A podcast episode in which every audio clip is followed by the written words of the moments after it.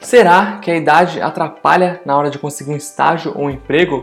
Eu sou Eduardo Micael e na sacada de hoje eu quero falar sobre esse assunto que é uma dúvida de muitas pessoas, muitas pessoas que começaram faculdade após uma certa idade, isso devido a diversos motivos. Então, eu digo que atrapalha sim e não. Ao mesmo tempo que existem diversos pontos positivos, também não vamos negar, existem pontos negativos que podem atrapalhar na hora de conseguir um estágio numa certa idade. Mas primeiro de tudo, existem muitas razões pelas quais as pessoas começam faculdade numa certa idade mais avançada que não após terminar o colégio.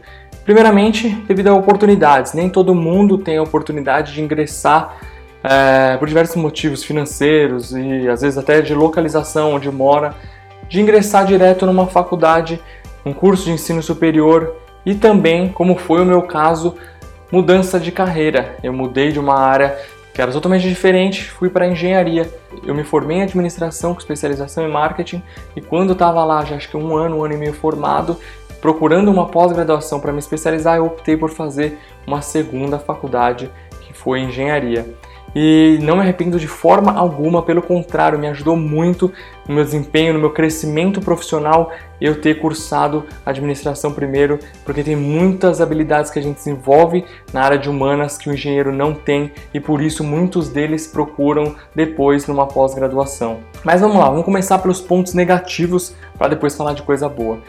É, muitas empresas acham que já partem do pressuposto que um funcionário, um estagiário mais é, com mais idade pode ser um profissional mais caro para a empresa por exigir salários mais altos e tudo mais. Além disso, na visão das empresas, pode ser que eles encarem como um profissional que não tenha tanta habilidade e agilidade assim para adaptar às novas mudanças, às novas tecnologias e fora que infelizmente uma coisa que mais pega é vícios, que ele traga vícios de outras empresas, de outros trabalhos e isso é um ponto muito negativo que infelizmente pesa bastante. Mas vamos falar de coisas boas, vamos falar de Tech Pix, brincadeira, vamos falar dos pontos positivos. No meu caso, por exemplo, me ajudou bastante o fato de eu já ter uma primeira formação, uma primeira graduação e já iniciar, mesmo como estagiário, com uma certa bagagem, uma experiência, uma vivência mesmo que em outras áreas, isso me ajudou bastante eu tinha facilidade de lidar com as pessoas, trabalhar em grupo,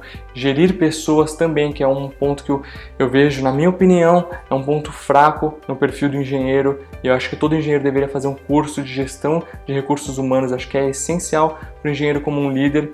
Mas enfim, para vocês terem uma ideia, eu tive um chefe que ele tinha a minha idade.